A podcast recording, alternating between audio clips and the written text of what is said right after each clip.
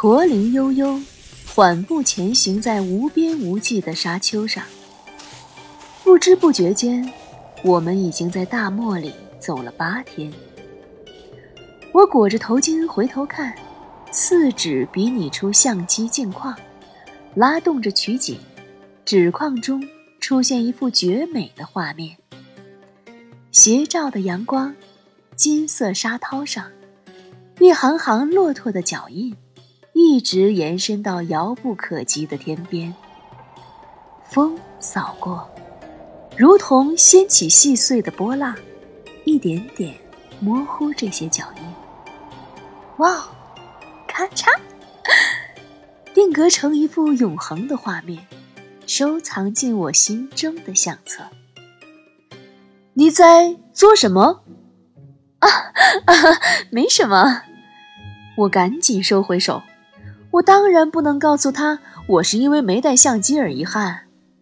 我感慨道：“唉，你看这些脚印呀，很快就会消失，就像人活在世上一样。”我勒住缰绳，从骆驼背上跳下。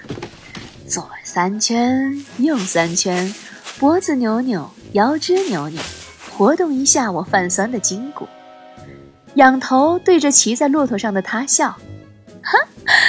不过呢，就算脚印迟早会消失，我也要好好踏实自己的每一步，笑着走到终点。拉上缰绳，我牵着骆驼在沙上踏行。在这千年的大漠里，留下一串属于我的脚印。他眉间逐渐绽放笑意，也下了骆驼，学我的样子前行。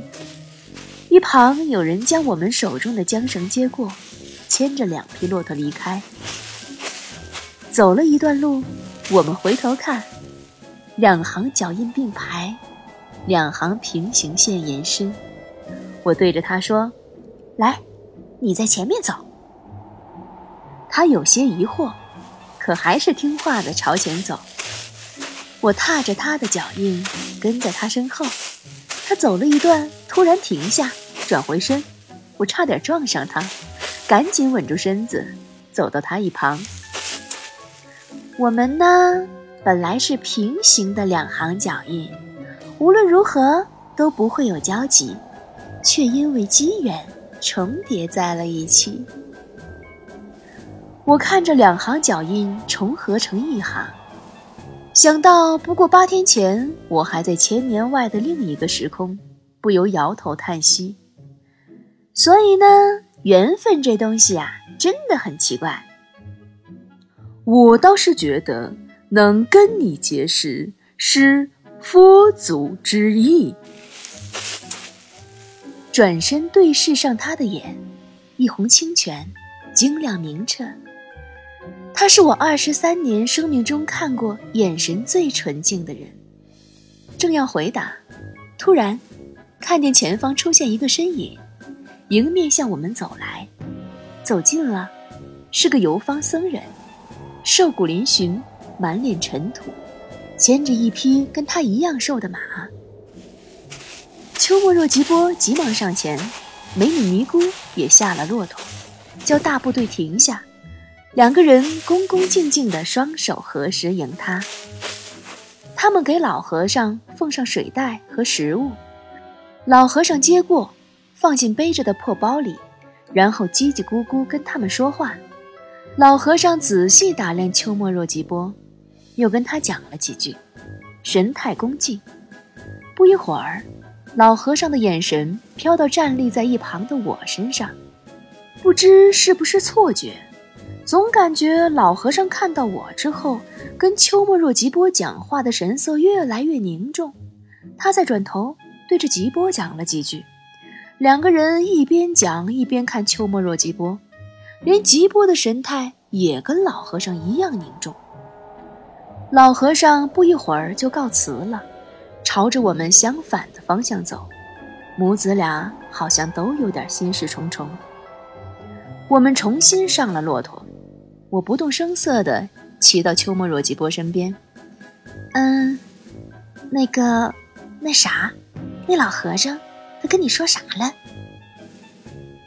他看我一眼，想一想才答：“他说要我母亲千万要守护好我，我日后会大兴佛法，超度无数人，与优不该不的无异。”优不该不多，优不该不多是谁呀？我弱弱的问。他是天竺名僧，以坐禅第一，大化众生闻名。哇！这老和尚这么厉害呀，能看出来你将来的成就呀！我由衷的赞同，我相信他说的，你一定能成为一个了不起的大德高僧。我这绝不是恭维，他现在就已经表现出超凡的智慧，以后绝不会寂寂无名。只是以我的西域知识，实在猜不出他是哪号人物。不过他听了我的赞扬。反而有些忧心忡忡。我直觉上，那个老和尚应该不只是夸夸他这么简单。怎么了呀？他还说了别的什么吗？他把眼光飘向远处的一丛红柳，眼神有些涣散，面色沉沉，思量一会儿，才略低下优雅的景象。那位法师还说。如果持戒不全，则无能为力。我只能成为一个才明俊逸的法师。持戒不全？你怎么会持戒不全呢？他抓缰绳的手指握紧，指节泛白，头更低，语更轻。他说：“若我在三十五岁之前。”他停顿住，素来平静的脸上飞过一丝红晕，眼里却有隐隐的恐惧。只一小会儿，又迅速恢复到以往的淡定。三十五岁之前怎样？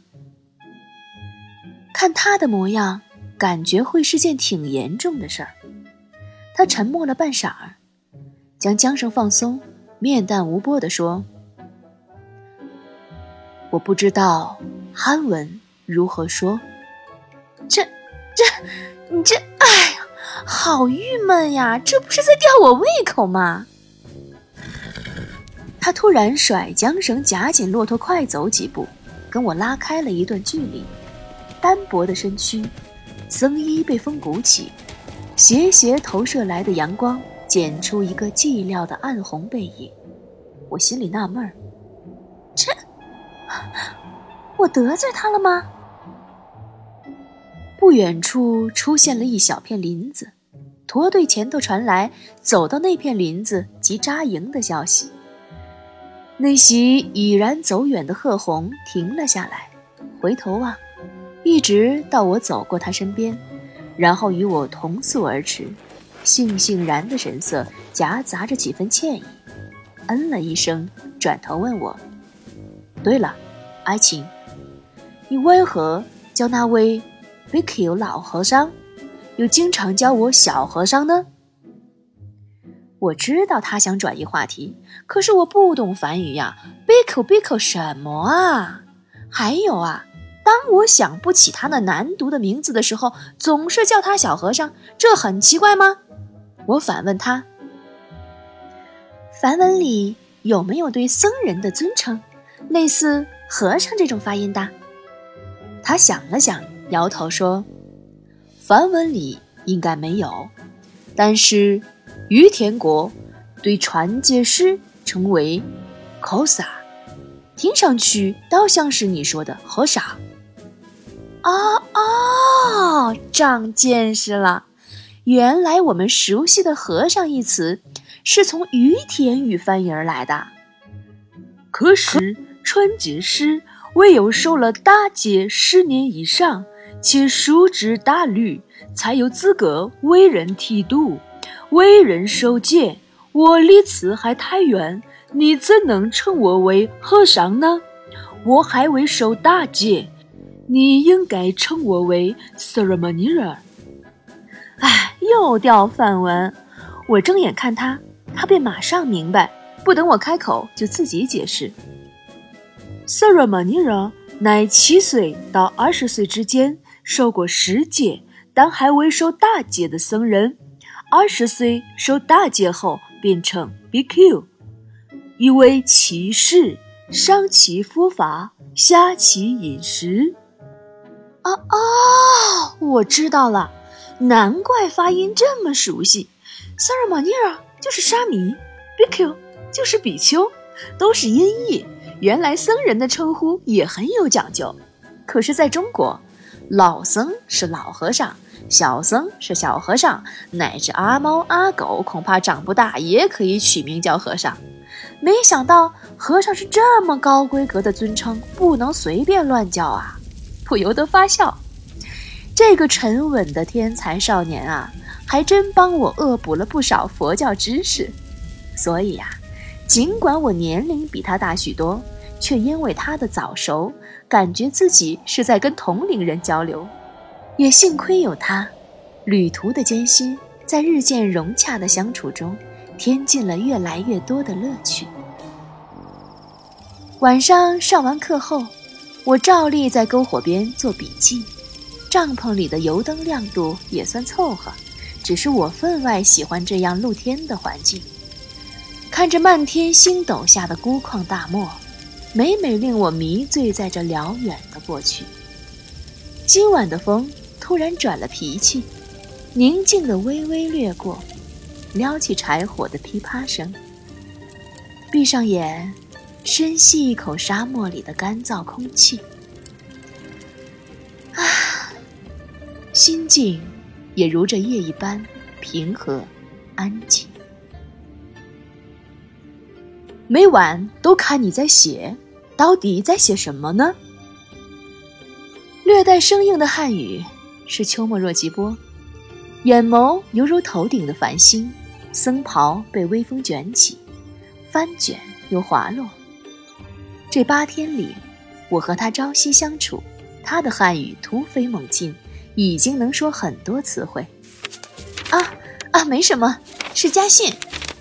我本能的想要遮挡，马上想起他又看不懂，没必要遮挡呀。我看不懂你写的字，还是少年心性。他扬起嘴角，眼底浮出兴奋和期待。我现在学的字还太少，等我学好了，我就能看懂。那可不一定。我在心里打击他，我写的可是简体字。我指指身旁，哎，要不要坐下？他有些犹豫，终于还是坐了下来，小心翼翼地跟我拉出一段距离，伸出骨节纤长的手，在火上取暖。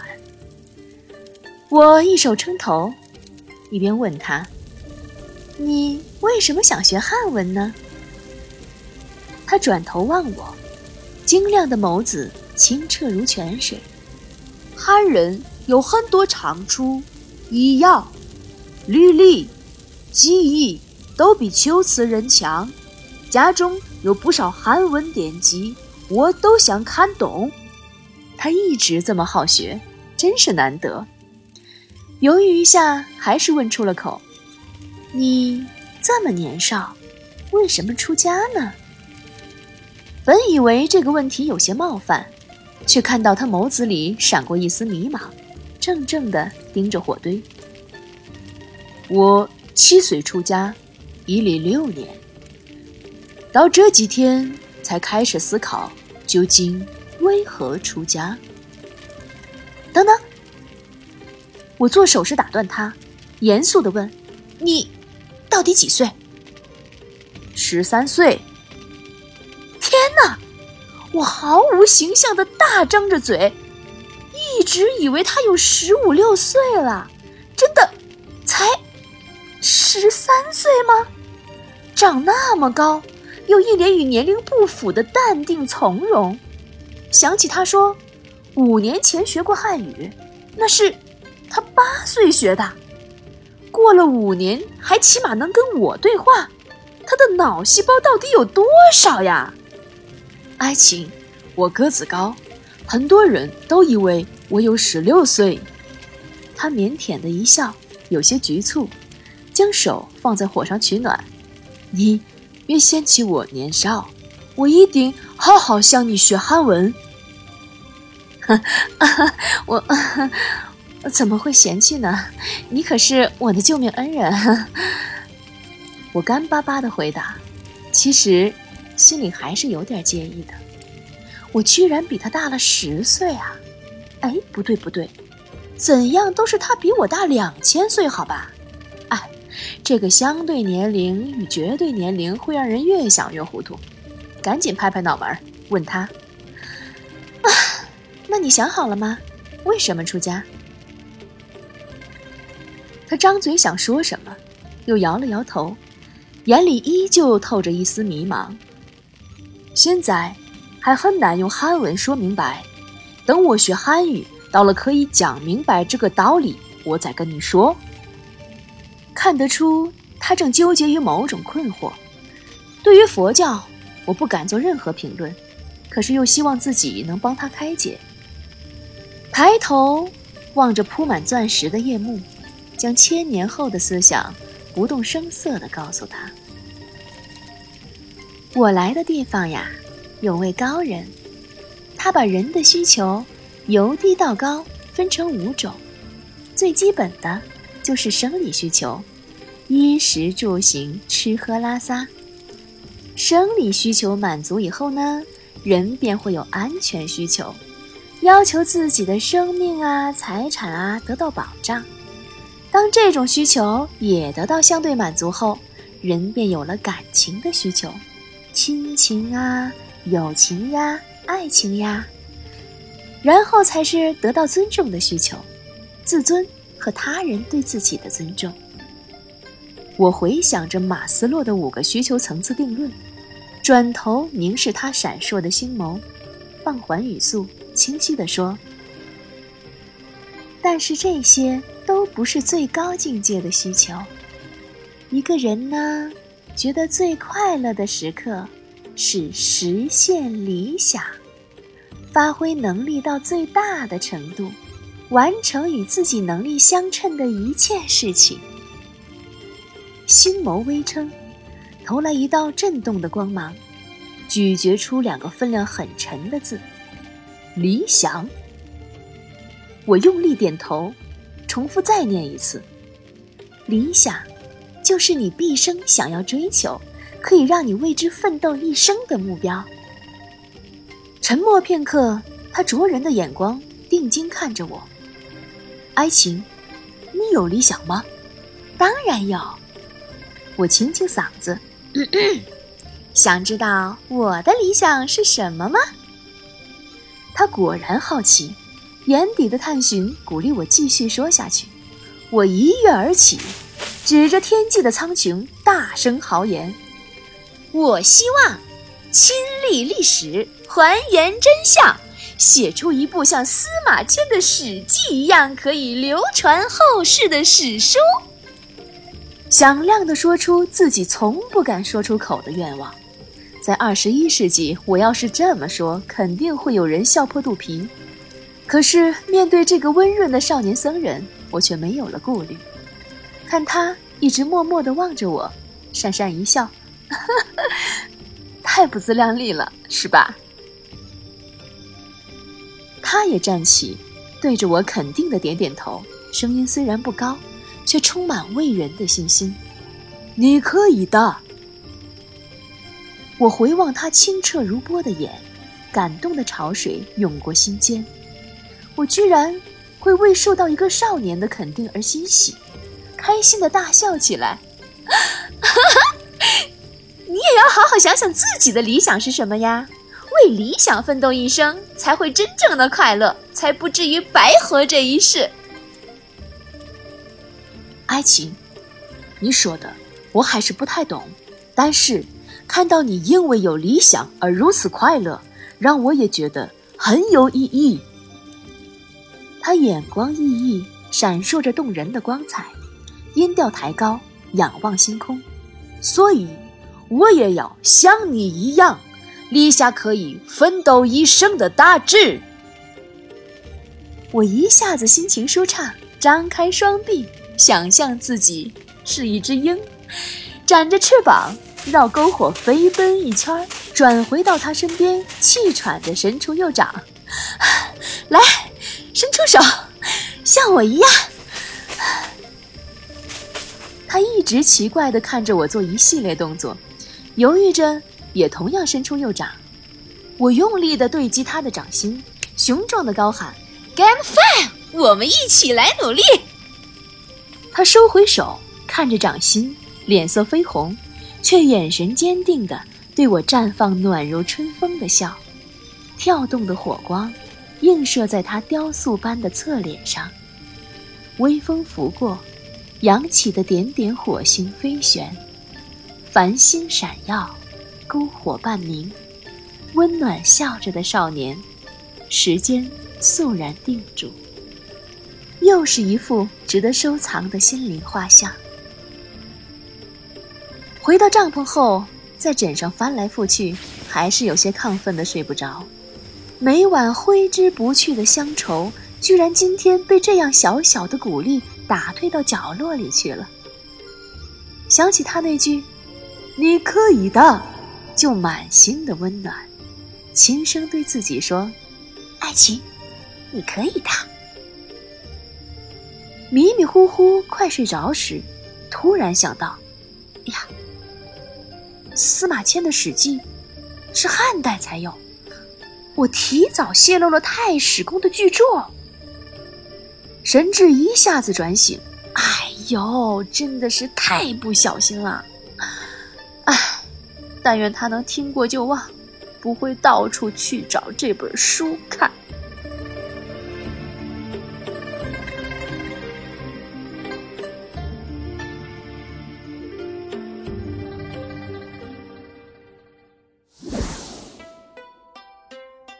Hello，我是波波。